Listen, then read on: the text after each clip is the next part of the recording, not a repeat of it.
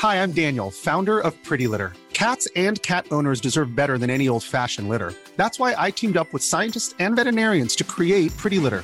Its innovative crystal formula has superior odor control and weighs up to 80% less than clay litter. Pretty Litter even monitors health by changing colors to help detect early signs of potential illness. It's the world's smartest kitty litter. Go to prettylitter.com and use code ACAST for 20% off your first order and a free cat toy. Terms and conditions apply. See site for details.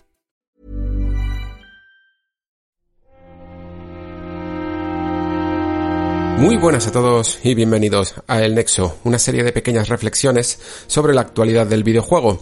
En el capítulo de hoy nos vamos a centrar en un tema en especial, un tema que he estado preparando gracias a la charla del Master de Games UPM y que trata ni más ni menos que del noble arte de narrar pero con mecánicas. Ya sabéis que aquí en el Nexo nos gusta mucho estos temas de la narrativa, a mí personalmente me, me cautivan y creo que uno de los menos explorados y a la vez más importantes de nuestra industria es esto de cómo lograr transmitir emociones, ¿no? Cómo lograr contar una historia, no tanto a través de los métodos convencionales, sino a través del, del propio gameplay, o la propia jugabilidad, si queréis llamarlo así. La cuestión es que, si os fijáis, eh, normalmente suelen salir estos temas de, que, que además provocan discusiones enormes en los foros sobre sobre qué es más importante en un videojuego, ¿no? Y se ponen como muchos apartados en un top de para de qué es para cada jugador lo más importante, ¿no? Mm, de un videojuego y es normal que haya predilecciones, es normal que haya gente que busque, yo qué sé, sorprenderse por un mundo muy muy elaborado o, o a conseguir una buena historia en, en el videojuego o directamente divertirse con unas buenas mecánicas jugables, ¿no? Y es normal, como digo, que cada jugador busque una cosa distinta en, en, los videojuegos y que incluso lo ordenen por prioridad. Pero creo que podrían, que un videojuego podría ser eh, todas las cosas a la vez, ¿no? No tendremos por qué dividirlo en un top, en una lista en apartados, ¿no? Al final, lo que buscamos en estos casos, en el caso de querer que nos cuenten una historia, de divertirnos con unas mecánicas, o de visitar un mundo, ¿no? Vernos inmersos en un gigantesco mundo, es lo mismo. Lo que queremos, eh, yo lo resumo en una sola cosa, que nos provoquen una emoción. Y provocar una emoción no creo que sea algo exclusivo de uno de estos apartados, ¿no? No creo que solo nos podamos emocionar a través de la narrativa, no creo que solo nos podamos a, eh, emocionar a través de, de un gigantesco mundo detallado, ni por supuesto creo tampoco que lo único que pueda conseguir el gameplay, eh, las mecánicas de juego y los sistemas sea únicamente divertirnos. Y creo que aquí está un poco la, la clave, ¿no? Creo que para entender todo lo que puede dar de sí el lenguaje del videojuego, mmm, basado en estas mecánicas y sistemas, tenemos que comprender hasta qué punto pueden dar de sí estas herramientas y para y para saber también esto, tenemos que definirlas un poco. Yo creo que una mecánica de juego, lo que, lo que llamamos a día de hoy una mecánica, se podría definir como la unidad mínima interactiva que provoca una reacción a través de la acción de un jugador. Es decir, pues todos sabemos exactamente lo que, lo que significa apretar un botón en un mando, ¿no? Y que suceda algo en pantalla. Desde la acción más básica que puede ser pulsar un botón y saltar, o pulsar un gatillo en un mando moderno y disparar, ¿no? O pulsar un botón y abrir una puerta, cualquier pequeña acción que genere una reacción en el código, en la programación propia del videojuego, a eso le podríamos llamar una mecánica, la unidad mínima de, de significado, ¿no? Por decirlo así, como, como se estudia en literatura para, para sus términos.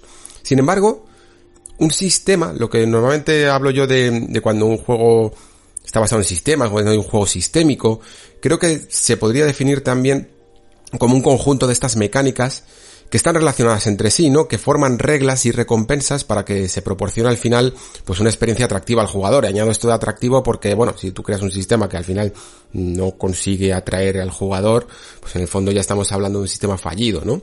Para que este circuito de mecánicas funcione, yo creo que tiene que atraer al jugador o que tiene que provocarle un pequeño estímulo para que, para querer saber cómo, cómo funciona, cuáles son sus reglas, lo aprenda, lo interiorice para hacer cosas más complejas, ¿no? Al final un sistema de juego puede ser algo muy complejo, pero también puede ser algo muy básico, desde simplemente cómo, cómo es el esquema de control de un videojuego. Si antes hemos hablado de que con un, pulsando un botón saltas, pues un sistema que englobe esa mecánica sería simplemente todo el movimiento básico de un personaje, desde avanzar hacia adelante, hacia atrás, izquierda, derecha, mover la cámara, o incluso mover la cámara podría ser un sistema en sí mismo, saltar, disparar, agacharse, cubrirse, todo este tipo de acciones, ¿no? Y al final es que un videojuego no deja de ser un conjunto de mecánicas englobados en un conjunto de sistemas y que un montón de esos sistemas forman forman eh, el videojuego en sí, ¿no? Y lo explico un poco así desde lo más básico para que entendamos que al final estamos hablando de algo como muy matemático, ¿no? De acciones y reacciones eh, programables y que todo ello parece que deshumaniza un poco el tema que, que, queremos exponer, ¿no? El de, el de narrar a través de mecánicas. Pero sin embargo, yo creo que es a través de la alteración de estas mecánicas, ¿no? A través de cómo cada programador, cómo cada desarrollador, por eso yo muchas veces hablo de la programación casi como un arte en sí mismo, porque creo que el correcto ajuste y el correcto pulido de esas mecánicas, mm, si por ejemplo quieres la cadencia de un arma, por ejemplo, la forma en la que fluyen unas animaciones y se conjuntan unas con otras, forman también una historia, forman también algo que estimula al jugador de muchísimas maneras, ¿no? Y creo que los buenos desarrolladores de videojuegos saben entender exactamente el poder que tienen estas variantes a la hora de crear sus sistemas de juego y cómo enfocarlas de manera que puedan producir verdaderas emociones en el jugador.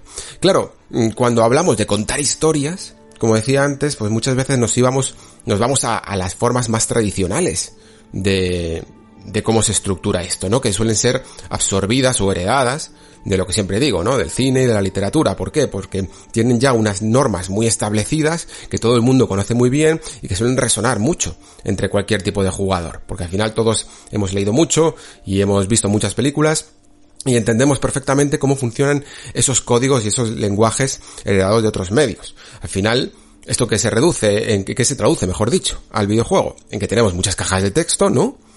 Que no deja de ser, pues, literatura pura, por decirlo así, prosa, y tenemos también cinemáticas. Un montón de cinemáticas que se sirven para contar la historia del juego, que muchas veces incluso logran excluir cualquier parte de la historia que no esté dentro de esas cinemáticas, ¿no? O sea, quiero decir, eh, se ve una perfecta división entre las partes de historia a través de estas cinemáticas y las partes jugables que incluso mm, se alejan de todo eh, estímulo narrativo, ¿no? Y parece que cuentan una historia diferente en sí mismo. Casi podemos ver por un lado una película, no sé si habéis visto muchas veces en YouTube que ponen, yo que sé, el nombre de un videojuego, la película, ¿no? Porque directamente han cogido, han cortado todas esas cinemáticas y, y te la ponen como una historia. Eh, yo me acuerdo perfectamente, yo por ejemplo alguna vez cuando no he querido volver a pasarme un juego como Soul River o lo que sea, porque son juegos que, que en algunos casos eh, las mecánicas han quedado un poco anticuadas, eh, directamente te pones Soul River la película en YouTube, te la ves y son como dos horas y media de cinemáticas, ¿no? Y de algunas conversaciones. Y el hecho de que pueda, que alguien pueda en su casa editar estas escenas y crear una, una narrativa coherente, lo que nos indica, de alguna manera, es que lo que hay, el continente que hay dentro de la parte de videojuego, tampoco nos está dando muchas dosis de información relevantes a la hora de contar su historia, ¿no? Entonces, ¿cómo podría los desarrolladores darle la vuelta a esto? ¿Cómo podrían integrar la narrativa en los videojuegos de manera que todo aporte? Y no hace falta incluso que se, que se eliminen todas las cinemáticas, si quieres, pero que, que todo el contenido que haya en tu videojuego aporte a, a la narración si es que quieres contar una historia, ojo que si no quieres contar una historia no pasa nada, evidentemente. Eh, puedes crear un super juego de plataformas tipo Mario Bros, ¿no? Y, y que eh, apenas use estructura narrativa y que te salga un juego perfectamente divertido. La cuestión es que en narrativa tradicional se suele hablar mucho de esto, sobre todo en cine, se suele hablar mucho de esto de muestra no cuentes, ¿no? Eh, esta forma de que tus personajes y todas las escenas vayan dando información al espectador sin que alguien, sin que una voz en off o que si el personaje tenga que ser muy explícito y te cuente lo que está pasando, es que el, que el propio eh, el propio espectador sea capaz de descifrar cada escena y añadir información sencillamente de manera visual. ¿Por qué? Porque el cine al final es un lenguaje que es audiovisual, ¿no? Y a través de este propio lenguaje tiene que transmitir información y no solo de palabra escrita, que es, eh, digamos, el lenguaje de la ficción literaria, ¿no? De la misma manera que entonces el cine habla mucho de este muestra no cuentes, incluso vamos, la verdad es que al final ha llegado a impregnar incluso a la literatura, pero el videojuego tiene su propia frase, yo diría, que sería la de haz, no muestres, ¿no? Al final, en el videojuego tiene su característica única, ¿no? Única de su medio, que es la interactividad, aunque bueno, se puede compartir evidentemente más allá del videojuego en otros tipos de juegos, desde juegos de mesa, eh, juegos de cartas, pero dentro de lo que es nuestro medio de videojuegos, mm, tenemos un poco también esta máxima que implica el arte de narrar con mecánicas. Queremos hacer cosas y queremos que mientras que estamos haciendo esas cosas, eh, se nos vaya desenvolviendo la historia. Si en el momento en el que hay una cinemática, por ejemplo, pongamos un ejemplo, eh, de Last of Us, para que veáis que incluso grandes videojuegos no tienen por qué ceñirse del todo a este, a este método, en el momento en el que en The Last of Us aparece una cinemática, nosotros podríamos perfectamente dejar el mando en el suelo, y de hecho en esos momentos es cuando sucede el, el mayor grueso de la historia, ¿no? Con lo cual, lo que nos está indicando es que nosotros eh, no estamos interactuando realmente con, con, la historia del juego en sí. Estamos interactuando con las secuencias, un poco de exploración y de acción intermedias que hay en el videojuego. Luego me extenderé un poco más en The Last of Us para que lo redima un poco, porque parece que lo estoy criticando y en absoluto. Cada uno tiene su forma de ver el medio, su forma de contar historias y The Last of Us de hecho ajusta muchísimas cosas más allá de las cinemáticas a la hora de contar su historia.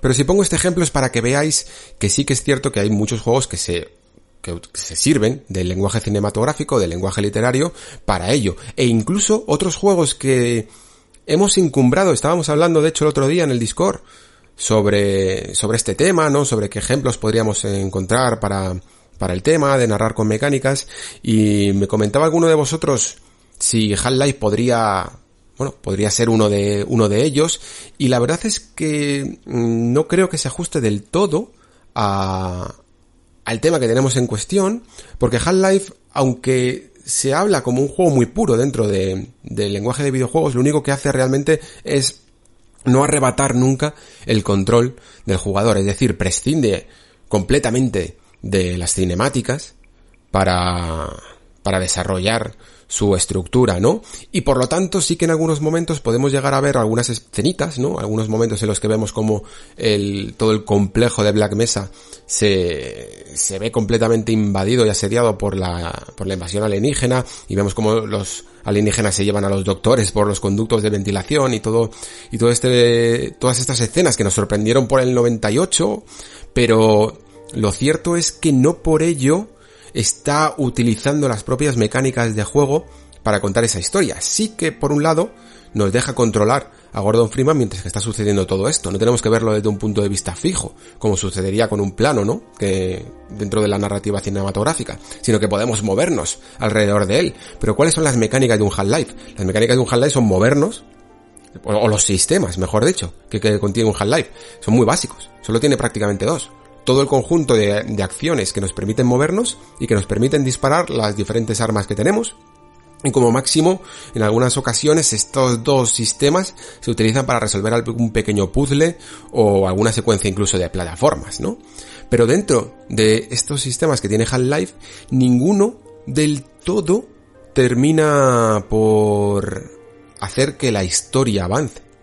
Sencillamente avanzamos nosotros dentro de un, pequeño desafío que nos pone el juego para a través de los enemigos o del propio escenario, ¿no? Pero no en el fondo nos está contando una historia, la historia está sucediendo incluso aunque nosotros no estuviéramos allí. Half-Life 2 no coge todos los movimientos y todas las mecánicas que haces tú a través del mando y las convierte en un pequeño arco narrativo, ¿no?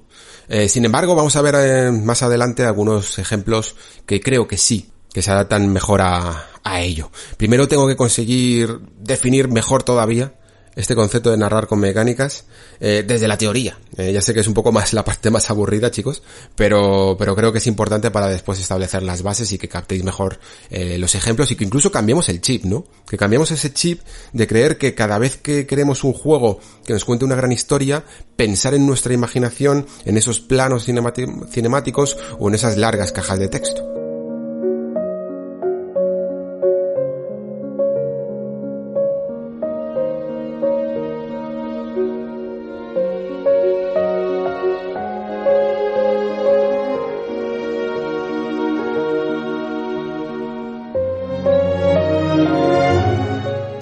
Entonces, por ejemplo, mm, veamos cómo incluso podemos traducir una historia para, para adaptarla a diferentes medios, ¿no? Imaginemos sencillamente una pequeña línea que nos podría abrir una nueva novela, ¿no?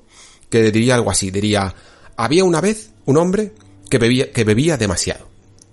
Bueno, pues con este pequeño, con esta pequeña línea, de una manera muy literaria, ¿no?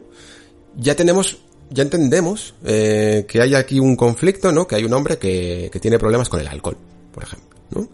Y está contado utilizando los medios que hace la literatura para contar su historia, ¿no? Eh, estableciendo a través de simples frases qué es lo que está ocurriendo a través del relato. ¿Cómo lo haría el cine? Pues probablemente nos mostraría a ese personaje en determinadas situaciones, pues bebiendo mucho. Mm, incluso teniendo problemas con su familia o con los amigos o con broncas en un bar por beber demasiado, ¿no? Por no poder controlar sus, sus acciones debido al alcohol, ¿no? Vale. Entonces, ¿cómo traduciríamos esto? Imaginaos que queréis contar una historia sobre alguien que bebe demasiado en los videojuegos. Queréis que sea vuestro núcleo de, del personaje, su, su verdadero conflicto y lo que realmente le pasa, ¿no? Pues tenemos algunos ejemplos, de hecho, de, de gente que bebe demasiado en los videojuegos, ¿no? Y por ejemplo, uno de ellos es Max Payne 3. ¿Y qué hace Max Payne 3 con Max, con el bueno de Max? Pues pone muchísimas escenas cinemáticas, ¿no? Eh, viendo cómo, cómo Max eh, está todo el rato mm, empinando el codo, ¿no? Eh, jodido en su casa, vomitando, tirado en el suelo, con peleas de bar, eh, todo con un montaje como muy dinámico, ¿no? Lleno de filtros, lleno de cortes, de, de planos eh, con múltiples ventanas. Ya sabéis un poco si habéis jugado a Max Payne 3 cómo va. Pero de nuevo, vemos cómo Rockstar aquí ha decidido utilizar eh, lenguaje cinematográfico, ¿no?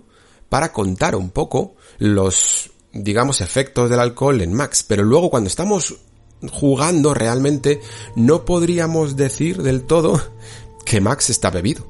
Que Max es un alcohólico. Si nosotros, si elimináramos por completo todas las secuencias en las que no tenemos el mando en las manos, las que no lo necesitamos, mejor dicho, y, queda, y dejamos únicamente las escenas de acción, a lo mejor es posible que nadie sospecharía que Max es un alcohólico, ¿no? Porque en ninguna de estas escenas en las que pegamos saltos a cámara lenta y disparamos, ¿no? Eh, tenemos en el fondo una historia compleja alrededor del alcohol. Simplemente tenemos pequeñas secuencias de acción. Eh, otros juegos, por ejemplo, que tienen partes con, alcohol y que sí que son jugables, pues por ejemplo me acuerdo ahora de Witcher 3, sobre todo de Witcher 3 puedes en cualquier momento irte a un bar, ¿no? Y, y, y pimplarte tres botellas de vino y tienes ese efecto en pantalla que se ve como un poco borroso, ¿no? Que parece como el mareo del alcohol, ¿no? Incluso tienes esa, esa maravillosa escena en, en Carmorgen en el que estás con todos los brujos y bueno, pues te acaba un poco mal, ¿no? Con alguna que otra escena hilarante y un poco vergonzosa y increíblemente divertida. Claro, al final pues eh, The Witcher te lo convierte toda esta escena de haber bebido demasiado en una misión con lo cual es una misión jugable, pero hasta qué punto en el fondo estás transmitiendo del todo esa sensación de que el jugador, de que el personaje tiene problemas con el alcohol. Vale, eh, en este caso Geralt no tiene problemas con el alcohol, pero imaginémoslo. Eh, en ningún momento realmente notas los verdaderos problemas que puede tener alguien con el alcoholismo, ¿no? La tentación, el, la vergüenza, el tener que ocultarse, los problemas de dinero, la, la incontención, todo eso se queda fuera de la cuestión, ¿no? Incluso, yo qué sé, eh, incluso en esas, en las escenas de GTA que podemos también emborracharnos y caernos y que son hilarantes, o incluso también con drogas que tenemos en GTA V y que vemos escenas completamente psicodélicas, en el fondo no capturan del todo el problema inherente que hay, ¿no? El problema dramático que puede suscitar tener, tener estos problemas con el alcohol. Entonces, ¿se os ocurre, antes de que yo diga nada, cómo se podría hacer eh, esto de una manera no más correcta? Ojo, aquí está la gran diferencia. Yo no digo que lo que vamos a decir, por ejemplo, a continuación, utilizando mecánicas para contar eh, este problema de alcoholismo sea mucho mejor que lo que utiliza Max Payne 3, por ejemplo. Solo digo que es algo que utiliza el lenguaje del videojuego de una manera más, más útil, ¿no? Para, para su, para su fin dentro del medio. No tiende tanto a heredar otras formas de otros medios, ¿no? Como el cine, en el caso de Max Payne 3. Entonces, vamos a hacer aquí un punto ya aparte. ¿Os acordáis lo que os comenté de, mm, de Vampire? El juego este de que somos un vampiro en la, en la posguerra de la Primera Guerra Mundial, me parece, en 1918, con la, con, con la gripe española. Y volvemos a Londres, ¿no? y somos convertidos en un vampiro. Os comenté un poco el sistema, pero lo voy a, lo voy a refrescar para aquellos que no, que no lo recuerden o que no escucharon el, el programa, ¿no? En Vampire se utiliza también, se quiere narrar el mito del vampiro, ¿no? Y sobre todo dentro del mito del vampiro, la tentación de la sangre y el conflicto que hay entre convertirse en un monstruo y, o intentar conservar la humanidad, ¿no? Un poco como el vampiro romántico de entrevista con el vampiro. En este caso, sí que se quieren utilizar las mecánicas para narrar dentro del videojuego. Lo que tú quieres es apelar a esa lucha interna que está ocurriendo dentro del personaje, en este caso de Jonathan Reed, que es este médico que vuelve a Londres, ¿no? Y que es convertido en vampiro. Para luchar contra la tentación de la sangre, pero a la vez que la sangre, que el hecho de, de, bueno, de querer alimentarte de la sangre de tus víctimas sea atractivo para el jugador también, eh, trasladarlo a algo que lo tiente, utiliza una especie de traducción en puntos de experiencia, ¿no? ¿Qué puede tentar más a un jugador en un videojuego que tenga ciertas mecánicas de rol que conseguir subir de nivel, conseguir puntos de experiencia y por ello poder eh, ser mejor o más fuerte cada vez que luche contra los enemigos, por ejemplo, ¿no? O, cada vez que se le abre, desbloqueen nuevas opciones de diálogo por el hecho de tener más carisma, por ejemplo. Pues ese tipo de cosas que nos gusta mucho a los jugadores de rol, lo que, lo que hizo muy bien Don Nod es decir, ok, voy a, voy a hacer una especie de regla de tres, voy a, voy a hacer una especie de transferencia entre la tentación del vampiro y la tentación por querer subir de nivel, ¿no? Pero entonces tienes el castigo.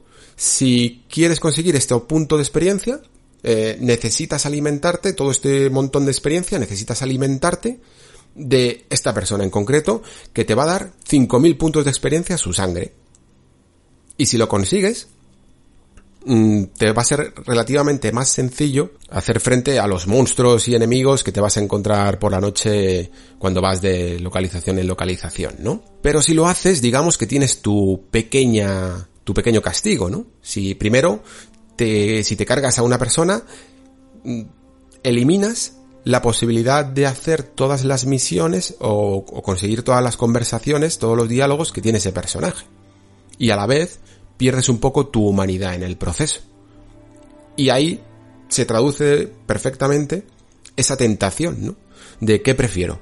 Alimentarme de este, de este personaje y conseguir sus puntos, o conservar un poco la humanidad y también poder tener un juego un poco más amplio, que, que me permita acceder a más misiones, etcétera. Claro, yo la crítica que siempre le hago a Vampire, en este caso, es que quizá el juego es un tanto demasiado sencillo, ¿no? Y te permite pasarte el juego bastante fácil, eh, a poco que seas buen jugador, sin necesidad de, de merendarte a nadie, ¿no? Eh, lo cual es una lástima. Pero imaginaros que Don Not, en vez de hacer un juego un poco más accesible, porque a lo mejor tampoco se quería eh, hacer muy de nicho y, apelar a un público más grande, eh, realmente se ponen hardcores, eliminan modos de dificultad, te ponen un modo de dificultad muy muy duro y que realmente te haga tener que plantearte a quién me meriendo esta noche porque es que no consigo pasar de, de esta fase. Me voy a los muelles y me, y me curten y necesito de verdad subir de nivel y no hay otra manera de subir de nivel porque no puedo, no puedo avanzar. Entonces esa tentación se potenciaría muchísimo. Y gracias a este entendimiento de qué hay detrás de la tentación del vampiro, de que siempre hay una recompensa, ¿no? Saciar tu sed y un castigo, perder tu humanidad, lo convierten en algo que el jugador puede entender. La dicotomía, ¿no? Entre hacer una partida un poco más fácil o una partida un poco más elegante y más difícil. Ahí está la gracia. Ahora nos volvemos de nuevo al caso que contaba yo del hombre que bebía demasiado. Os podéis incluso, seguro que ahora, después del caso que os he contado de Vampire, podéis imaginaros mucho mejor cómo haríais un videojuego en el que el alcohol y el alcoholismo sea el núcleo central. Seguro que podéis establecer una, una dinámica de mecanismos de, de mecánicas de recompensa y de castigo en el que nuestro jugador necesite de alguna manera beber, porque si no es que no puede avanzar, porque es que si no no puede con su vida, pero a la vez tiene que equilibrar cuánto bebe porque si no se le va de las manos, por ejemplo, ¿no? Eh, podéis establecer dentro de un parámetro de incluso en una barrita de, que tienes que nivelar cómo salir del alcoholismo. Y podéis dar vuestra propia visión de cómo lo veis. ¿Cómo, ¿Cómo se hace eso? Nivelando y equilibrando las mecánicas. Al final hemos dicho que las mecánicas no dejan de ser mm, patrones y parámetros dentro incluso de una tabla o, de una tabla de Excel en algunos, en algunos casos. Por ejemplo, me acuerdo cuando fui a, a, a Remedy el año pasado, estaban haciendo control y estaban midiendo un poco la tensión de las oleadas de enemigos que iba a haber en los combates de control, ¿no? Y esto se hacía puramente con tablas de Excel. Eh, cuántos segundos había entre, entre una oleada y otra, eh, cuántos enemigos había entre cada una de ellas, eh, por dónde iban a aparecer. Muchos de estos valores se cambiaban directamente dentro de, dentro de, de una tabla de Excel. ¿Por qué? Porque las mecánicas yo creo que son una de las bases del lenguaje del videojuego. Las mecánicas pueden transmitir tensión, pueden transmitir emoción, pueden dar libertad y creatividad al jugador y también pueden ser un mensaje, una metáfora o un símbolo que utilizas para contar tu tema en el videojuego. Al fin y al cabo es un poco como el montaje dentro del cine, ¿no? En el cine ya sabéis todos, seguro que conocéis muchos el llamado efecto Kuleshov, ¿no? Este, este experimento que se hizo para, para, para mostrar un poco el poder que tiene la edición dentro de, del, del, cine, ¿no? Y para ello se utilizaba a un actor con una cara neutra, con un rostro neutro, y se le combinaba con diferentes escenas, ¿no? Para que cada una de ellas, junto a ese rostro, hacía que, que te diera la, la, la sensación de que esa persona, por ejemplo, tenía hambre cuando lo, lo combinabas con un plano de un plato de comida, que tenía un poco de tristeza cuando veía a alguien eh, que había fallecido, o que tenía a lo mejor incluso apetito sexual cuando veía a una mujer tumbada en un diván, ¿no? Y la cara era la misma, pero la conjunción de estos dos planos, con ese montaje, ¿no? Con ese corte que se hace entre uno y otro, hace que el jugador con su imaginación, o sea, jugador, perdón, el espectador con su imaginación rellene los huecos de la escena, ¿no? Pues digamos que en las mecánicas sucede un poco exactamente lo mismo. Imaginaros una puerta. Una puerta puede, puede ser algo tan sencillo como la división entre dos escenarios, ¿no? Uno interior, por ejemplo, abres la puerta y sales a, al exterior. Y ya está. Puede que no signifique nada más. Pero una puerta en un juego de terror puede tener muchísimas situaciones. Imaginaros la, la o recordad la que, que era la puerta de Silent Hill 4 todo lo que significaba, veíais, veíais esa puerta eh, llena de cadenas, ¿no? Y llena de cerrojos, y con un mensaje incluso que decía no salgas, ¿no?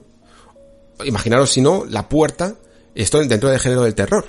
Imaginaos ahora la puerta de PT. Los que hayáis jugado a PT, mm, abrir esa puerta y generar el bucle, eh, de volver al principio, hace que la escena siga siendo igual de terrorífica que en Silent Hill 4 de Room, pero tiene otro, otra mecánica diferente. Tiene otra sensación el abrir esa puerta y volver al inicio. Incluso muchas veces no sabes exactamente qué puede haber al otro lado de la puerta. De hecho, esto es lo que hace mm, un Resident Evil. ¿Por qué Resident Evil hacía esas pequeñas secuencias de, de la puerta que se iba abriendo poco a poco? Para darte la sensación de que te ibas a encontrar lo peor, ¿no? La anticipación de que te ibas a encontrar al otro lado de esa puerta. E incluso los propios remakes de, de los Resident Evil antiguos para no mm, cortar la acción con esta pequeña cinemática, pero sí que rendirle un poco de homenaje. hay diferentes formas de abrir la puerta. La puedes abrir un poco más, más despacio, la puedes abrir un poco más rápido. Y te genera un choque de no saber exactamente qué hay al otro lado. Tú, a través de, de esos valores que hablábamos, de cómo de rápido quieres que se abra esa puerta, de, de cómo quieres que sea la interacción del personaje. ¿La va a abrir con un botón? ¿La va a abrir con una acción eh, yo que sé, con una, con, con el stick derecho como hace un juego como Heavy Rain, la va a abrir de golpe si, si, si vas corriendo hacia ella, ¿cómo la tienes que abrir? Pues eso generará una tensión u otra. Y es que la tensión es súper importante de dominar a la hora de narrar con mecánicas. Para que veáis que incluso cualquier juego hasta eh, lo más simple puede contarte una pequeña historia podemos irnos a un ejemplo como, como el de Tetris, ¿no? Tetris, eh, ya veis lo que es, ¿no? Todo el mundo, todo el mundo sabe perfectamente el, cómo es Tetris. Y sí, eh, las piezas tienen, que creo que se llaman tetrominos, eh, tienen hasta sus nombres propios, pero evidentemente no te cuentan una historia. No, ni, ni, es su intención, ni hay un desarrollo de personajes, por mucho que tengan estos nombres, ni nada. Pero todo el mundo puede entender perfectamente la, la sensación agradable que produce eh, ir formando tus columnas, ¿no? Y dejando solo una, una fila, una columna para, para que llegue el, la pieza del palo y, y consigas las cuatro líneas, ¿no? Una partida ordenada, equilibrada y el escándalo que se puede producir cuando eh, te equivocas y metes otra pieza que no es en esa columna, ¿no? Que la tenías perfecta y de repente, pues todo ese tiempo que tenías de reacción para organizar tus piezas, eh, se va al traste porque has colocado una pieza mal, eh, de repente mmm, todas las piezas caen como mucho más deprisa, se acelera el tiempo, vas cometiendo errores porque no te da tiempo a improvisar, pero a la vez te obligas a concentrarte mucho más en la partida, eh, tienes que tomar decisiones rápidas y, y, hay una tensión acumulada porque, porque estás a punto de perder, pero también hay una satisfacción cada vez que recuperas esa partida, ¿no? Y el juego es muy consciente de ello, Tetris es muy consciente de ello, y por eso incluso hace pequeños truquitos para nivelar esta tensión dentro del juego. En el fondo, eh, la historia de Tetris te está contando una historia, Tetris, ¿no? Y para, y para que el, el, desarrollador tenga poder sobre esa historia, manipula la forma en que, en que se producen sus reglas de juego y sus, y sus mecánicas. Por ejemplo, muchos habréis detectado que cuando una pieza cae, va cayendo como a una velocidad uniforme, por decirlo así, más rápida o más despacio, pero en el momento en el que se posa sobre una base, podemos girar esa pieza durante unos cuantos segundos de más cuando debería realmente de quedarse más pegada mucho antes, ¿no? Y sin embargo, el juego nos permite una pequeña trampa que es girar la pieza sobre sí misma en esa base para darnos una sensación de tensión y de que somos un poco mejores de lo que realmente somos. Esto de hecho es un ejemplo que, que, que es muy clásico dentro del videojuego. O sea, muchos juegos mm, hacen estas pequeñas trampas para dar a la sensación al jugador de que es mejor de lo que es. Eh, por ejemplo, en Dead Cells, si lo, si lo habéis jugado, Dead Cells es un juego que, que, es un roguelike y que tiene plataformas y combates, pero en el fondo las plataformas son muy fáciles. ¿Por qué son muy fáciles? Porque hace trampas. Eh, porque cada vez que saltamos en una esquina, si saltamos mal, nos permite realmente saltar en el aire, nos permite mmm, agarrarnos aunque hayamos calculado mal el salto y nos fuéramos, en otro juego nos habríamos caído. Eh, por ejemplo, Bullet Hells que es un género del shoot em up, ya sabéis que está, es el infierno de balas, ¿no? Que se, que, que se hizo un poco después de los clásicos matamarcianos para añadir más tensión todavía a las partidas con muchas más balas y para conseguir ese efecto lo que se hizo es que los puntos de colisión de la nave dejaban de ser el contorno de la nave en sí y realmente podían atravesar las, tus alas de, de tu nave y el pico de tu nave y lo único que afectaba era un núcleo central que había en ella, ¿no? Como si fuera el motor. Gracias a ello podías permitirte poner más, más balas en pantalla y por lo tanto ser, hacer parecer que eras mucho más jugador. Tenían, ojo, tenían dificultad mucho más alta también, pero era un poco más permisible, ¿no?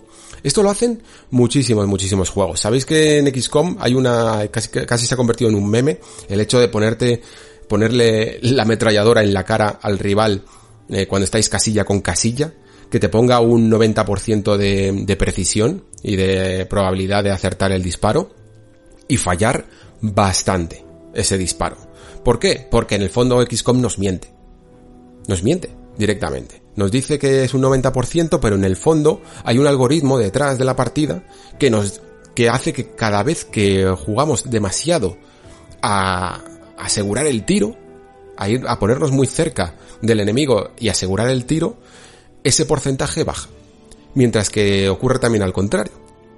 A medida que nos alejamos y que nos jugamos más un tiro difícil al 30% de precisión, mm, el juego nos va a compensar eh, con un porcentaje un poco más alto. ¿Por qué? Porque esto hace las partidas más interesantes que si fueran matemáticamente perfectas. Lo podéis comprobar. ¿Cuántas veces, por haber fallado ese tiro en la cara del rival, de repente todo tu plan de estratégico de esa batalla se ha venido completamente abajo y, puedes llegar a perder una unidad o tienes que improvisar. De nuevo, ese guion que te has montado en la cabeza, que no deja de ser también una historia, se, se rompe por completo, se pega un giro de guion y cambian. Cambian las reglas y cambia el transcurso de la partida. Todo lo que haga en un videojuego que el jugador diga, vale, conozco las reglas, eh, las tengo todas previstas, y el desarrollador consiga darle la vuelta para conseguir lo imprevisto, es fantástico. Es una de las cosas que más nos atrae como jugadores. Y sí, por si no lo sabíais, de verdad, que los juegos nos mienten mucho. No son casi nada matemáticos, rompen sus propias reglas. Por ejemplo, en Doom, en Doom 2016, en Eternal no sé hasta qué punto esto se hace, pero en Doom 2016, por ejemplo, la vida que tenemos está un poco alterada, ¿vale? Cuando tenemos 100% de vida, sabéis que tiene una, una barra azul eh, que nos indica la salud, creo que hasta el 30%, del 30 al 100 está en azul, más o menos ahí los enemigos nos hacen el daño lógico, el daño que podemos esperar que, que nos hagan, ¿no? Pero cuando nuestra barra de salud está en rojo, cuando la pantalla se pone en rojo y estamos de 30 a 1 de vida, de repente tenemos como más defensa de la que teníamos antes. Los enemigos nos hacen menos daño. Aguantamos un, un golpe más.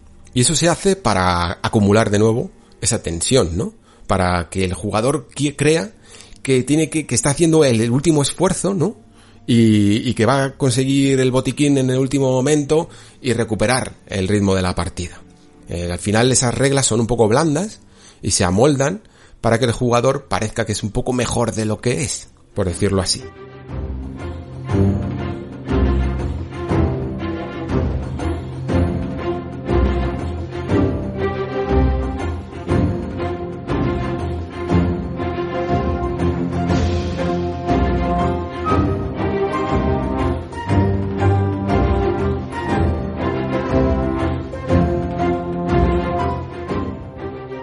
Y claro, vosotros estaréis diciendo, bueno, pero es que estas cosas de alterar un poco las mecánicas y tal, eh, en los ejemplos que has dado, no del todo te cuentan una historia. Bueno, sí, hay retazos de lo que puede ser una historia que se va sucediendo eh, en base a las consecuencias de nuestras partidas, pero en el fondo son juegos de acción, eh, juegos de naves, juegos de estrategia, no es realmente un relato, ¿no? Como de, arco de principio, nudo y desenlace, como podemos creer, querer en una historia, ¿no?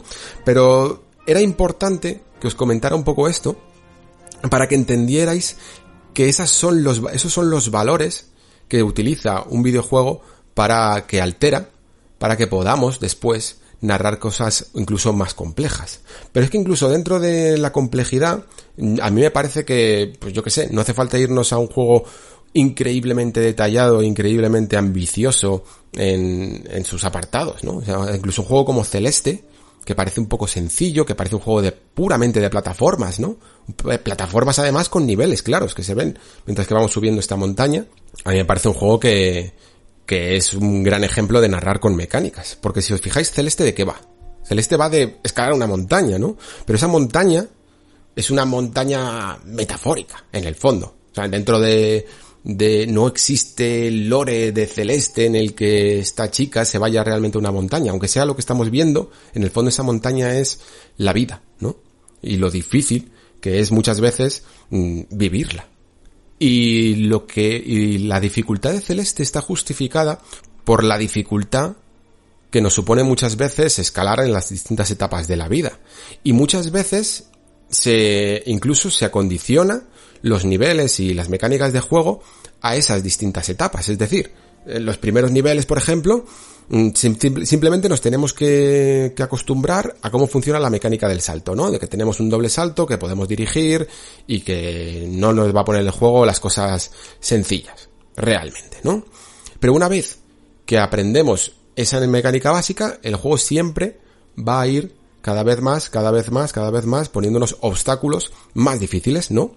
Pero siempre contamos con la experiencia del pasado, ¿no? Con esa experiencia que, que hemos ido acumulando y que nos va a permitir solucionar esos problemas. Y además, siempre nos va a permitir levantarnos una y otra vez, una y otra vez y una y otra vez, para volver a intentarlo.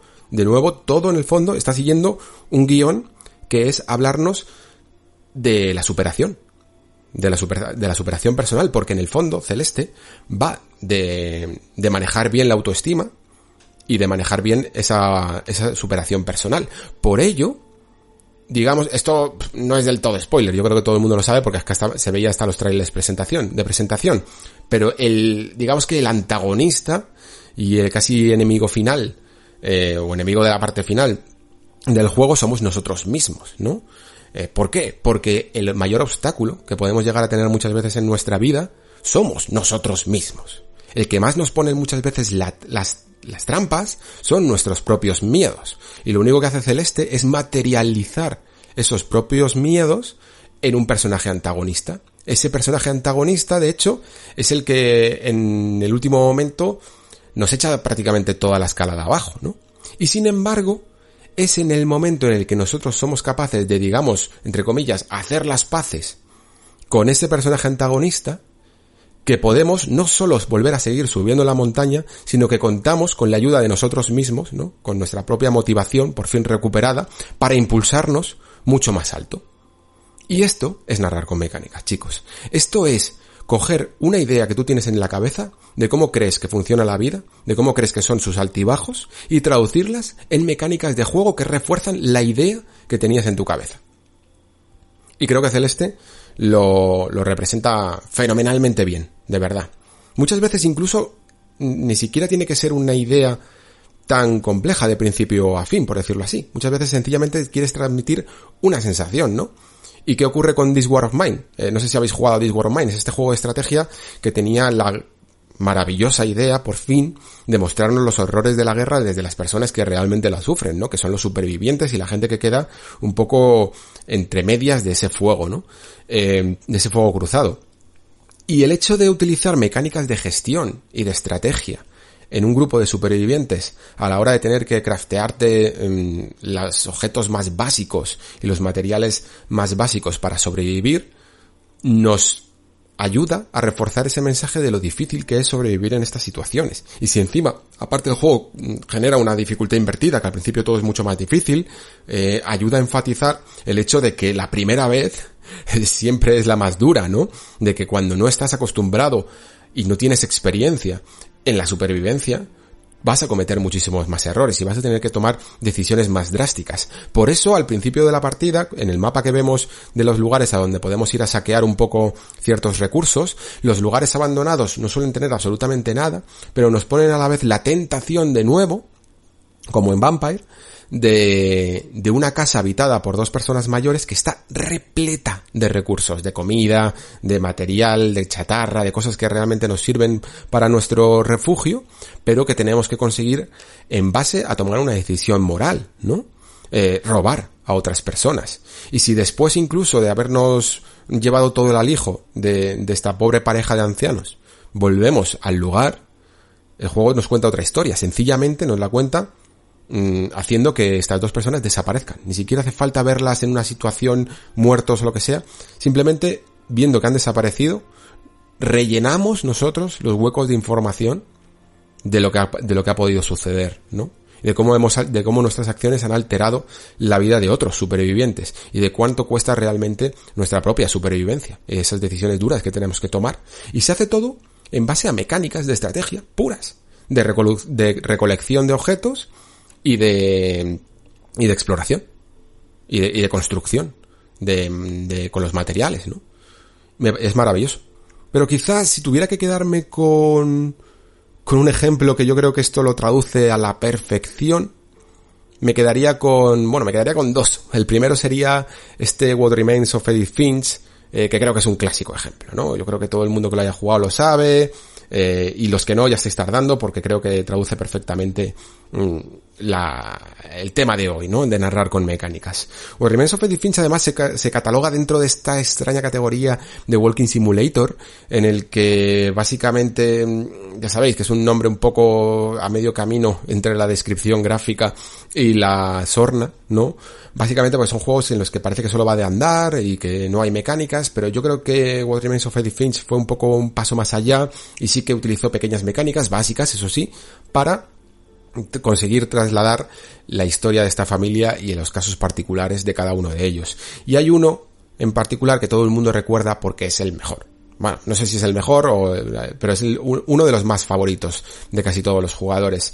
Que es este chico que está en, no me acuerdo ahora mismo el nombre, que está en una fábrica de pescado, ¿no? Y lo que tiene que hacer su, su tarea básica es coger un pescado, eh, cortarle la cabeza con una especie de cuchilla que hay al lado, automática, y lanzarlo a la cinta transportadora, ¿no? Eh, para después hacer los enlatados o las conservas que hagan en esta fábrica. La cuestión es que creo que todo, para que veáis lo importante, lo importante que es tener las ideas bien claras desde el principio, porque muchas de las veces mm, se, se suele hablar eh, y lo he contado aquí en alguna ocasión, de que primero vienen las mecánicas y el diseño, la planificación del juego y luego ya viene la historia. Y yo muchas veces creo que si quieres contar una historia, la historia tiene que venir casi lo primero.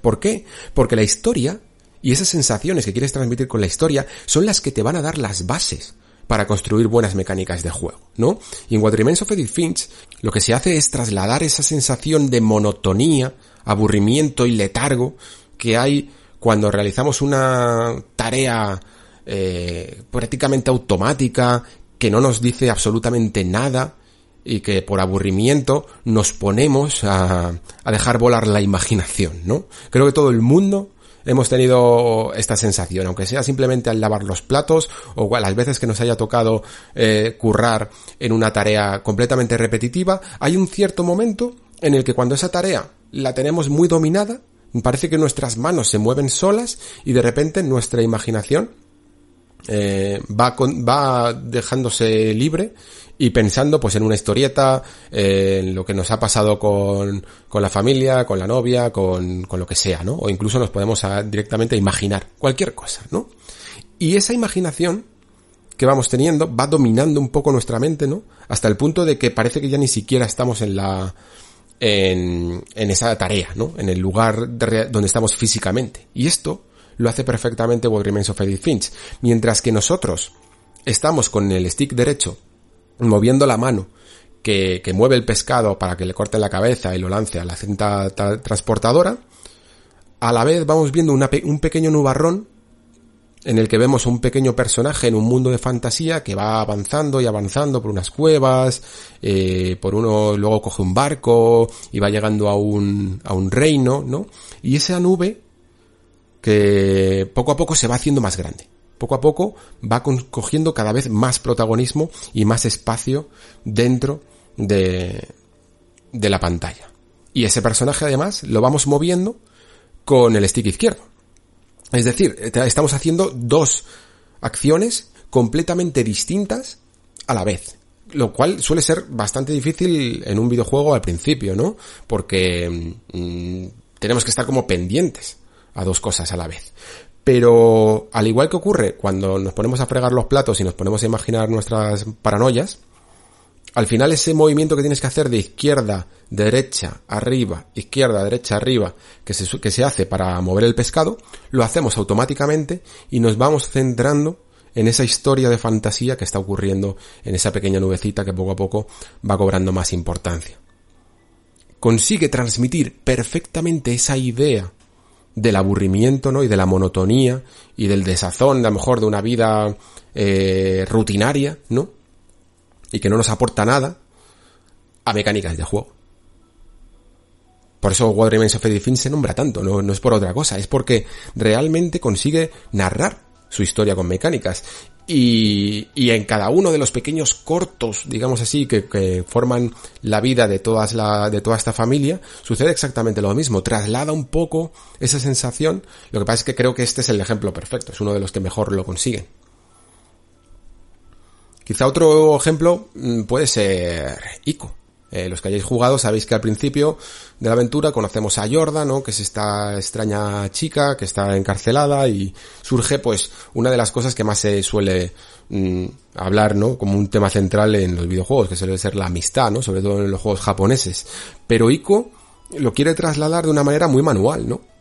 Mm, digamos que tenemos que ir siempre de la mano de Yorda para poder avanzar. Y en vez de hacerlo a la manera que podría incluso hacerse actualmente, una manera accesible, una manera cómoda, a lo mejor acercarte a la chica, pulsar un botón y automáticamente coges la mano y no tienes ni siquiera que apretar ese botón. Pues aquí lo tenemos que hacer, como digo, todo muy manualmente. Tenemos que apretar el R1 y no soltarlo. Porque cuando apretas la mano a alguien, no te olvidas. Eh, la, la estás sosteniendo todo el rato, ¿no? Se crea ese vínculo de amistad. En el caso de Ico, además, no se trata solo de sostenerle la mano a Jorda, y guiarla por el escenario, sino que una de las cosas que más pretende el juego es darte la sensación de añoranza cuando ya dejas de hacer ese, ese gesto, ¿no? Cuando dejas de apretar intensamente ese R1, es normalmente porque Jordan no está a tu lado y la echas de menos. Porque aquí viene otra de las grandes bazas eh, que utiliza el, el desarrollador de videojuegos que nos conoce, que sabe perfectamente cómo funciona un poco nuestra mentalidad de jugadores sabe perfectamente que una de las mejores cosas que puedes hacer eh, para provocar una emoción, un estímulo en el jugador, es acostumbrarle a algo y después arrebatárselo.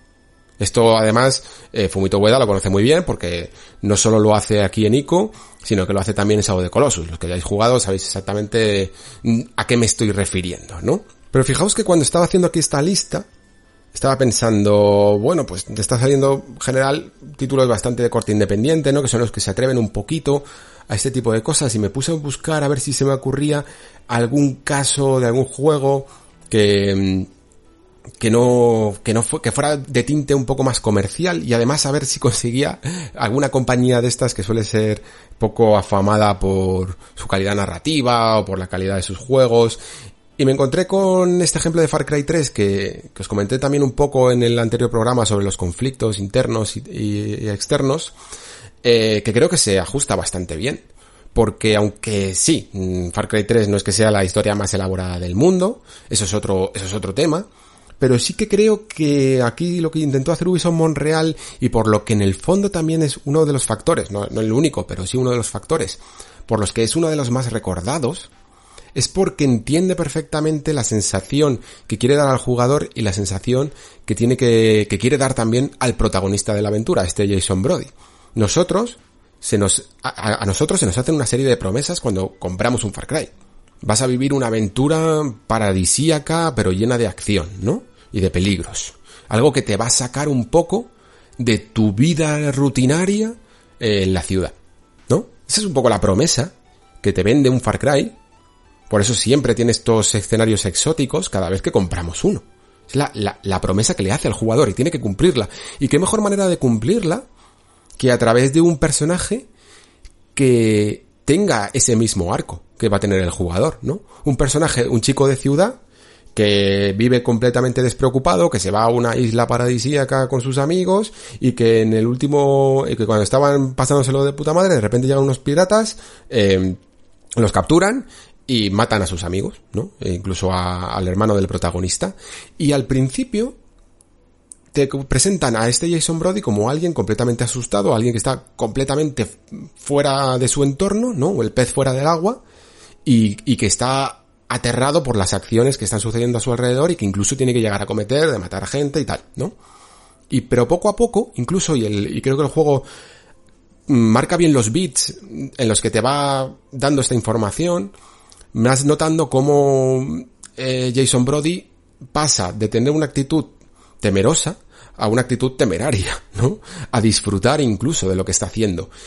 Y la curva de dificultad de Far Cry 3 no es que sea muy invertida del todo, pero sí que es cierto que a medida que vas consiguiendo pues eh, las pieles de los animales, eh, todos los coleccionables para hacerte más huecos para las armas, vas mejorando un poco el árbol de habilidades, te vas haciendo más ducho en el arte de matar, ¿no? Y poco a poco incluso, cuando lo vas dominando, también lo disfrutas, ¿no? La adrenalina se, se dispara. Suele ser además incluso momentos en los que, por ejemplo, vas a, quemar esa plantación, eh, todo este tipo de cosas, ¿no? Todos esos momentos en los que de repente la primera vez que coges una ala delta y encima disparas desde ella o no sé qué haces exactamente, pero, pero queda todo como muy espectacular o te tiras por las tirolinas. Son esos bits también de decir, estoy pillándole el tranquillo a esto y no solo el tranquillo, sino el gusto. A una vida completamente diferente de la que tengo en una ciudad. Por eso, en ese magnetismo que hay y esa coherencia interna que hay entre la historia de Jason Brody y la historia del jugador, se narra perfectamente a través de las mecánicas de juego. Vale, el otro ejemplo que decía que si tuviera dos, me quedaría con el de War Remains of Edith Finch, y el segundo sería el de Brothers A Tale of Two Sons, que también lo he mencionado aquí alguna vez en el Nexo, ¿no? Eh, lo voy a explicar rápidamente para quien no lo haya escuchado, pero creo que todo el mundo os acordaréis de él, que es esta situación en la que en Brothers tenemos dos hermanos, cada uno de ellos ya sabéis que se suele, se, se maneja con un stick, eh, con el stick izquierdo al hermano mayor y el stick derecho al hermano pequeño. Son dos hermanos que además, desde el principio de la aventura, tienen que coordinarse para cumplir una misión porque su padre ha caído enfermo y están buscando una especie de elixir o algo parecido, ¿no? Y cada uno de ellos tiene una personalidad en el fondo. El hermano mayor es un poco más responsable, más metódico y el hermano pequeño es más rebelde, más, más caótico. Incluso puedes notar al principio de la aventura, si vas haciendo pequeñas acciones en el pueblo y tal, como los hermanos en el fondo no han tenido una vida, una relación muy, muy cercana, ¿no? No se terminan de entender ni de llevar bien, cada uno tiene su propia personalidad y no entiende un poco la del otro, uno le puede llegar a ver un poco más aburrido, el otro le puede llegar a ver un poco más rebelde, ¿no? Y esto, esta, esta relación entre los dos hermanos, se compenetra muy bien con las propias mecánicas de juego. Porque como he dicho en What Remains of Edith Finch, con el ejemplo de intentar hacer dos acciones con los sticks eh, diferentes, es algo muy complejo, ¿no? No puedes estar pendiente del todo a dos cosas a la vez, que te están mandando información contraria al cerebro, ¿no? Tu cerebro se hace un lío realmente. Pues con el control de, de Brothers sucede exactamente lo mismo. Tú tienes que manejar al hermano eh, con el stick izquierdo, al pequeño, al, mayor con el, al, pequeño con el stick derecho y cuando lo haces a la vez, te haces un lío. Sobre todo si en pantalla los ves cruzados y el hermano mayor está a la derecha y el pequeño a la izquierda, eh, a diferencia de los sticks, te haces un lío increíble. Pero poco a poco, a medida que le vas pillando el truco al juego, vas entendiendo, te vas haciendo truquitos mentales para coordinarlos de, de una manera más óptima, ¿no? Y esa forma de que las adversidades del juego, los desafíos del juego al jugador le enseñen a mover mejor y más coordinadamente los sticks, en el juego también se traduce de manera que los dos hermanos, poco a poco, se van entendiendo mejor y se van coordinando mejor. Y me parece una idea maravillosa y de nuevo es una idea que no puedes tener de, de manera contraria. Tú no puedes pensar primero, vale, quiero, quiero crear este sistema de juego y luego me voy a inventar una historia que, que la, que la traduzca bien. Yo creo, bueno, a lo mejor, a lo mejor hay alguien que es capaz de hacerlo, pero creo que normalmente el ser humano tiende a tener una idea en la cabeza, ¿no? Eh, por ejemplo, el, a lo mejor Joseph Fares, que es el creador de este juego, en su momento, pues con su hermano no tenía una buena relación y pensó en ello, y luego entonces llegó a mecánicas de juego que, eh, que eran capaz de entender esta relación que tenía en su pasado, me lo estoy inventando, ¿eh? no estoy afirmando en absoluto que Joseph Fares pudiera llegar a tener una relación así, pero digo que puede ser, ¿no? Que normalmente las circunstancias que hay en nuestra vida son las que nos hacen, nos sirven de inspiración para después eh, construir mm, historias, mecánicas de juego, lo que queráis, ¿no? Y como veis, pues cada vez que hago uno de estos ejemplos, se nota una cierta simetría, ¿no? En el que la historia que se nos está contando y, y estos sistemas de juego van de la mano siempre. No puedes recortar una parte y construir una historia, porque no solo te estás perdiendo la parte de juego, ¿no? No la puedes dejar aparte en, en el vídeo de YouTube que hablábamos antes de la película. No las puedes dejar aparte, pero es que ya no solo mm, sean, son indispensables para entender la historia, sino que es que las refuerzan. Si tú estás en el medio de los videojuegos, lo que quieres, lo que pretendes, es que las mecánicas de juego refuercen también la historia que quieres contar. Mm, un ejemplo quizá más sencillo de todos ellos es Braid, ¿no? Braid en el fondo de qué va? Va de, ya sabéis que es esta historia que, mm, aunque se utiliza de manera metafórica en un cuento, que parece un poco un cuento infantil de rescatar a la princesa, en el fondo nos está hablando del arrepentimiento de haber creado la, la bomba atómica, ¿no? Es un poco esta idea de base. Y cómo se traduce, cuál es una de las maneras más básicas en el fondo de transmitir el arrepentimiento en un videojuego, la sensación de que te has equivocado y que quieres volver atrás y corregir tus acciones. Pues eh, el rebobinado, ¿no? La, el poder rebobinar una, una acción que has hecho como si fuera la daga del tiempo de Prince of Persia, ¿no? Porque ese rebobinado y esa vuelta a tener una oportunidad es la que ansiamos cada vez que cometemos un error en nuestra vida, ¿no? ojalá pudiera volver atrás, ¿no? Y esto es exactamente eh, lo que hace Braid. Braid coge esa idea primigenia del arrepentimiento por un gran daño que supuso la creación de la bomba atómica para su creador, esa, esa sensación de querer volver atrás en el tiempo y lo traduce en mecánicas de juego. De nuevo inspirados por la historia.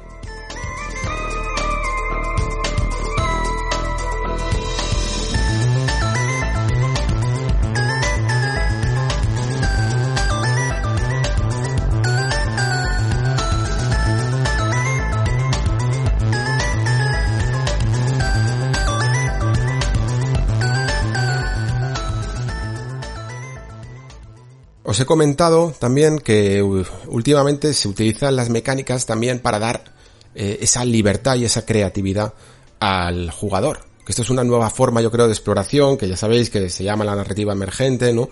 Y que digamos que no utiliza los patrones básicos de cómo se cuenta una historia en base a, bueno, a principio, nudo y desenlace, tanto como eh, querer dar absoluta libertad al jugador para que construya la historia de la manera que, que mejor quiera. Os he hablado alguna vez, creo también, de esa frase de Sid Meier que dice algo así como la historia que crea el jugador en su cabeza siempre va a ser mejor que la que construyas para él, ¿no? ¿Por qué? Porque mm, somos así. Al final nos gusta muchísimo utilizarla, aunque la utilicemos poco y, y, hay una parte vaga de nosotros haga que queramos consumir la información de manera pasiva, pero cuando nos estimulan para que fomentar nuestra imaginación y rellenar huecos de información con nuestra propia curiosidad y nuestra propia imaginación, pues suele funcionar muy bien, ¿no? Entonces, en juegos como por ejemplo Zelda Breath of the Wild, que muchas veces incluso los hemos llegado a acusar de, de que tienen una narrativa pobre y tal, eh, ¿Por qué? Porque realmente hay pocas, pocos momentos en los que veamos esa relación entre los personajes o, o, esa progresión hacia, hacia el final de la obra, ¿no? Es realmente porque el juego no le interesa que contarte una historia tanto como crear tu propia aventura, ¿no? Lo que siempre se habla de Miyamoto yendo eh, al bosque, ¿no? Y, encontrando eh, su pequeña aventura eh, que vaya desarrollando en su cabeza, que se va imaginando, es exactamente lo que siempre ha simbolizado Zelda, ¿no?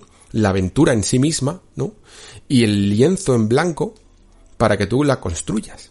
Entonces, evidentemente, en un videojuego todo tiene que ser más complejo y te tienen que dar sistemas que se acoplen a esa aventura que te quieres crear. Pero por mucho que tengamos a un protagonista predefinido, una misión final en el castillo de vencer a Ganon, eh, unas mecánicas de juego de subir a las torres, de, de, conseguir el escudo o la espada, de ir desbloqueando los santuarios, etcétera, todo el resto de la aventura, un jugador puede perfectamente rellenarlo con la historia que quiera. Como cuando jugabas con tus muñecos en tu habitación, ¿no? Yo creo que esa es la, la verdadera fórmula que quiere utilizar eh, Zelda. Por eso lo que mm, se les llama juegos sistémicos, ¿no? Porque lo que hacen es basarse en sistemas relativamente blandos que tienen un montón de, de utilidades, ¿no? Que, que la, la manera que tiene de conducir la electricidad en este juego se puede utilizar bien para un puzzle o bien para una batalla contra un enemigo o, o, o para cualquier otra cosa. Todos esos sistemas blandos sirven para que el jugador se vaya construyendo su pequeña historieta en la, en la cabeza. Y creo que esto es una de las fórmulas que más se está utilizando últimamente más que utilizar, porque todavía son pocos ejemplos, eh, yo siempre os hablo, por ejemplo, de Subnautica, pero creo que en el futuro vamos a ver más. Creo que en el futuro ya no solo lo que hemos hablado de, de, cómo se va a explorar un mundo abierto, sino de cómo se va a narrar en el futuro. No siempre van a ser historias guionizadas, sino que van a ser historias un poco más mudas, un poco más libres, con, un, con, uno, con una narración que en algunos casos incluso puede llegar a, a recordarnos a Dark Souls, en el sentido de que veremos eh, piezas de un puzzle narrativo y nosotros tendremos que, que, que, conectar los huecos que realmente no existen con, con teorías y fórmulas en nuestra cabeza, ¿no? Esto ya os digo que en la próxima generación creo que va a ser uno de los booms. También os he hablado de narrar con mecánicas a través de símbolos, de metáforas y de mensajes en la obra, ¿no?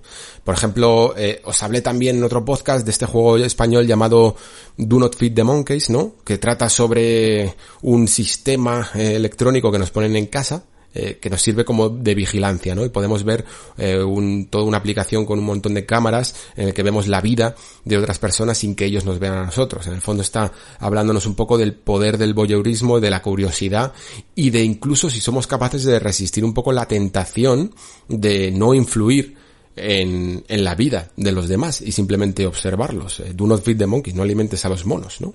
Lo que pasa es que, bueno, el juego pues nos, nos da una serie de retos de que necesitamos dinero, necesitamos comida, necesitamos descanso, eh, necesitamos ir a dejar de trabajar tanto, ¿no? Para, para, para poder seguir mmm, vigilando estas cámaras, nos da una serie de, de retos que tenemos que conseguir y para ello muchas veces pues nos vamos a servir de este fantástico sistema de vigilancia para ello, ¿no? De ahí de nuevo la tentación. Pero incluso desde los juegos más sencillos, no sé si recordáis este Misil Command, en el que simplemente éramos como unas bases en la tierra, iban cayendo como unos misiles y nosotros con otros misiles los teníamos que explotar en el aire y tal. Eh, nos cuentan también un mensaje, ¿no? Misil Command es un juego en el que no puedes ganar. Siempre va a haber una fase muy difícil en la que no te va a dar tiempo a derrotar a todos los misiles, a no ser que, yo que sé, que nuevas, eh, no sé, nuevas versiones más avanzadas y que hayan construido mecánicas puras para que pueda ser un juego superable. Pero en el fondo, el fin último de Missile Command no solo era divertir al jugador, que esto es otra cosa de las que os tengo que hablar, no solo es divertir al jugador, sino transmitir una emoción. La emoción en Missile Command es que si hay un ataque nuclear así de bestia, no hay solución buena. Por mucho que lo intentes detener, si se disparan esas bombas, eh, no vamos a poder ganar ninguno, ¿no? Y esto sea, esta, la única manera es hacer que el jugador siempre termine en una partida de game over. Os hablo de, de que las mecánicas no siempre tienen que divertir, porque creo que a lo largo del programa es una de las cosas que tenemos que interiorizar, cambiar ese chip que os hablaba antes, ¿no? Parece que a la hora de, de, de hablar de, de, narrativa y de mecánicas. Una es como la, la, la, la que es súper importante y súper profunda, que son, las, que, so, que son las historias que nos cuentan los videojuegos, y la otra es como de juguete, ¿no? Las mecánicas están para divertir, para, para, para que juguemos con ellas de una manera casi, casi infantil, diría, incluso se habla. Y no es para nada cierto. Siempre una mecánica puede llegar a través del reto a divertir, por supuesto, pero no tiene por qué ser su fin último, ¿no? A veces esas mecánicas nos están hablando de otras cosas. En Silent Hill 2, casi todo lo que hay, tanto a nivel ambiental como, como en sus sistemas, está hecho para contarnos algo sobre, sobre James, ¿no? Eh, tanto la niebla, fijaos que además Silent Hill es un juego que de la primera parte a la segunda transforma completamente el concepto de terror de Silent Hill y de las reglas de, de lo que supone Silent Hill, mientras que en las primeras son un poco más viscerales, un poco más incluso, mmm, ¿cómo llamarlo? De, de un terror que podría ser sobrenatural pero real. En el caso de Silent Hill 2, aunque este terror pueda llegar a existir, no es tan importante el hecho de que exista como que exista en la mente de, de sus protagonistas que se ven atrapados por este pueblo, ¿no? Eh, la niebla ya no significa simplemente una niebla sobrenatural a lo Stephen King, sino una niebla eh, que simboliza los recuerdos borrosos de James, ¿no? La, los enemigos básicos desde, desde esos maniquís a, a las enfermeras, a cabeza piramidal, tienen un sentido completamente narrativo dentro de la psique de, de James, ¿no? No son sencillamente un diseño terrible que nos pueda infundir miedo, sino que simbolizan algo, algo que, que el protagonista tiene que descubrir, ¿no? Tenemos también, por ejemplo, el caso de Bioshock para que veáis que muchas veces no todo un juego tiene que tener esta regla como base. Bioshock es un juego que, que bueno, que tiene sus sistemas y, y, y los, los desarrolla para crear una experiencia de acción muy interesante y con mucha ambientación, ¿no? Pero una, de, una mecánica en sí que ya sabéis cuál es, esa del quieres, eh, realmente ni siquiera tiene una, una, adaptación jugable dentro de, dentro de nuestros, bueno, de las cosas que podemos hacer en, en Rapture, pero sí que condiciona la misión principal, ¿no? Lo que hace eh, Bioshock es un juego de metanarrativa en el que se desafía, se cuestiona el por qué un jugador siempre tiene que obedecer el famoso mensajito que te suele poner arriba a la izquierda en la pantalla de vea no sé dónde, ¿no? ¿Por qué siempre tenemos que obedecer las reglas que nos pone el juego? Y bueno, diréis, bueno, pues que si no, porque el juego no avanza. Pero es interesante que nos cuestionemos y que desafiemos las normas incluso que nos ponen los creadores, ¿no? Esto es otra de los mensajes que en este caso sí que es completamente, completamente el fin, eh, principio y fin de la obra que podemos ver en un juego como eh, The Stanley Parable, ¿no? Se trata de desafiar las reglas que pone el propio desarrollador hasta qué punto eres capaz de saltártelas, ¿no? ¿Y por qué hacen todo esto los desarrolladores? Porque de nuevo, como os decía antes, no hay que fiarse de ellos. Es el caso de Hellblade, ¿no? Que, creo que también os comenté. ¿Qué, ¿Qué ocurre con Hellblade? Pues que nos cuenta al principio, ¿no? Nos pone este mensajito de que, no sé cómo lo ponía exactamente, la corrupción, esta, esta cosa que tenemos en el, en el brazo, si la corrupción de, del brazo llega a la cabeza de Senua, la misión acaba, ¿no? Eh, y además, eh, todo el progreso que hayamos acumulado en la partida, toda la partida guardada, se perderá. Es un poco ese concepto que tenemos de, de juegos que tienen un modo de muerte permanente, por decirlo así. Pero ¿qué ocurre con, con Hellblade? Aviso, pequeño spoiler sobre Hellblade que no es del todo sobre el final del juego, sino sobre una cuestión mecánica de él. Eh, podéis saltar si queréis esta parte para avanzar sencillamente dos minutos o tres, mm, si no lo queréis saber. Pero ¿qué ocurre en Hellblade? Pues que este mensaje es completamente mentira. En ningún momento vamos a perder el progreso para, para perder, vamos a perder toda la partida y tenemos que empezar desde el principio, ¿no? ¿Por qué lo hace entonces Ninja Theory? ¿Por qué al estudio se le ocurrió hacer una, algo como esto? Bueno, pues porque entroncaba perfectamente con el tema del juego y quiso mm, relacionar intrínsecamente ese tema que va, que es sobre la salud mental, ¿no? Sobre las enfermedades mentales, sobre la psicosis, con las mecánicas de juego. Te estaba engañando porque las personas que tienen problemas mentales de psicosis eh, sufren trampas en su cerebro también. Y de esta manera quería hacerte experimentar mucho mejor qué sucede muchas veces en la cabeza de una persona afectada por esta condición, ¿no? Y tú, si no lo sabes de esto desde el principio, vas a ver cómo vas a jugar de una manera distinta, vas a jugar de una manera mucho más conservadora, vas a intentar jugar a salvo, eh, con cuidado, y cuando te das cuenta, en el caso de que te des cuenta, porque incluso puede que no te llegues a dar cuenta, mm, de que no hacía falta, te sientes eso, engañado, y Hellblade está todo el rato jugando con esto, tanto con, tanto con este mensaje como con las voces que, que oye Senua en su cabeza. Así que como veis, eh, con estos ejemplos se puede. Se puede perfectamente narrar con mecánicas. Lo que pasa es que es muy difícil muchas veces, ¿no? No siempre el diseño de tu juego se va a moldar a estos estándares, o incluso aunque lo haga, no siempre va a ser tan fácil dar con la idea adecuada para cada situación. Lo que sí que creo es que en mayor o menor medida, muchos videojuegos o más videojuegos deberían de intentarlo. No deberían de quedarse en la...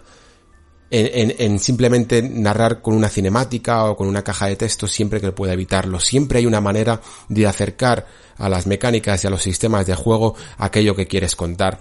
Por ejemplo, antes os hablaba de The Last of Us, ¿no?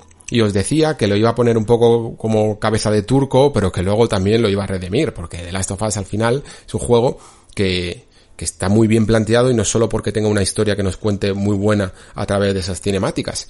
Por ejemplo, os hablaba que una de las grandes eh, bazas que utilizan los desarrolladores es arrebatarnos algo, ¿no? Algo que nos es familiar. Es una que os, lo contaba con, con Fumito Ueda, con Ico y Sado de Colossus. Bueno, aquí Naughty Dog hace esto desde el primer momento. ¿Qué hay más poderoso en un videojuego que darte el control de un personaje, ¿no? Y después arrebatártelo. Eh, esto es lo que sucede en, el, en los primeros 10 minutos, no es spoiler, ya lo sabéis, en los primeros 10 minutos de partida. ¿A quién controlamos durante el brote de la enfermedad esta de del Cordyceps, se llama, sí, de, de las tofas. ¿A quién controlamos? A la hija de Joel. No controlamos a Joel. Controlamos a la hija, podemos manejarla y después se nos arrebata, ¿no? Porque de esta manera se refuerza la pérdida que tiene Joel. Nosotros, si, somos un personaje y ese personaje muere, de alguna manera también sentimos esa pérdida del personaje, ¿no? De hecho, mm, The Last of Us no solo hace esto, sino que poco a poco vamos viendo cómo el propio escenario nos va contando determinadas cosas, ¿no? No se nos cuenta solo en una cinemática que Joel vive con Tess en una en estas ciudades de refugio un poco militarizadas con unas órdenes muy estrictas y tal no se nos cuenta solo con una cinemática lo vemos directamente paseando por ella y viendo cómo disparan a algunos refugiados porque pueden estar infectados, cómo incluso si nos intentamos acercar nos empujan, dando a, a, entender que es un régimen un poco autoritario y estas pequeñas cosas se hacen con el control en las manos y muchas veces se refuerza más ese mensaje gracias a ello, ¿no? Entonces, The Last of Us sí que es un ejemplo de narrativa heredada, pero tampoco se olvida del todo de la narrativa de, propia del lenguaje de los videojuegos que se puede traducir con mecánicas y sistemas.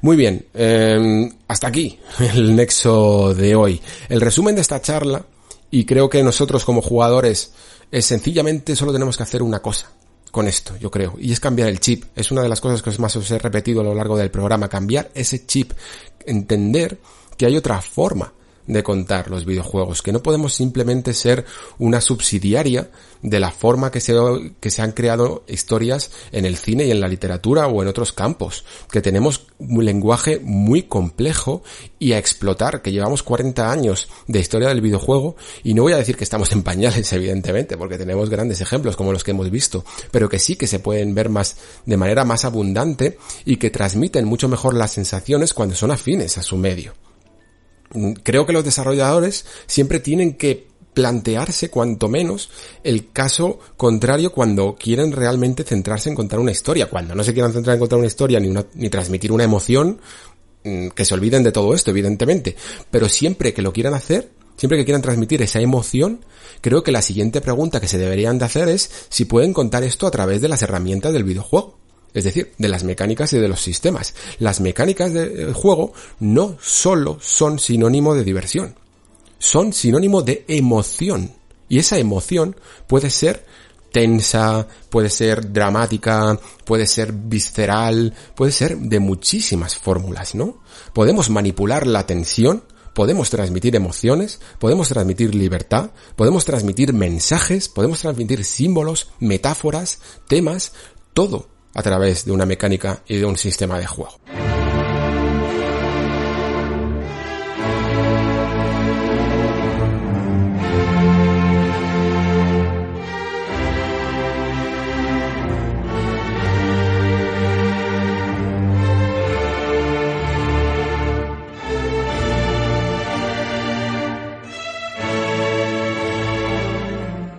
Muy bien, pues hasta aquí el nexo de hoy. Y muchísimas gracias en especial al Master Games UPM de la Universidad Politécnica de Madrid, porque sin ellos pues no tendríais aquí esta charla, ya que ellos contaron conmigo para poder ser parte, participar en este seminario por segundo año consecutivo. Así que muchísimas gracias a ellos y espero que os haya resultado de verdad un tema interesante. A mí narrar con mecánicas es un tema que me fascina, es un tema que creo que, que se debería de hablar más, que se debería de profundizar más porque evidentemente yo sé que todos los desarrolladores lo tienen en cuenta. Esto, por ejemplo, que os decía del Haz no cuentes, es directamente eh, producto de una charla que, que vi de, de un integrante del equipo de Ubisoft. Y, y, ya os he dicho, Ubisoft normalmente no se les suele poner como un ejemplo de absolutamente nada en términos de diseño, pero sin embargo, todos los diseñadores tienen en cuenta esto. Pero creo que entre, entre críticos y entre jugadores y entre todos aquellos que nos gusta reflexionar sobre nuestro medio, deberíamos de hablar más, deberíamos de investigar más y deberíamos de tener más en cuenta a la hora de, nuestras, de, disfrutar de nuestras partidas, ¿no? De ahí la importancia que os decía antes de cambiar el chip. Y ahora sí, muchísimas gracias también a vosotros por estar ahí, muchísimas gracias por escuchar. Se despide Alejandro Pascual, hasta el próximo programa.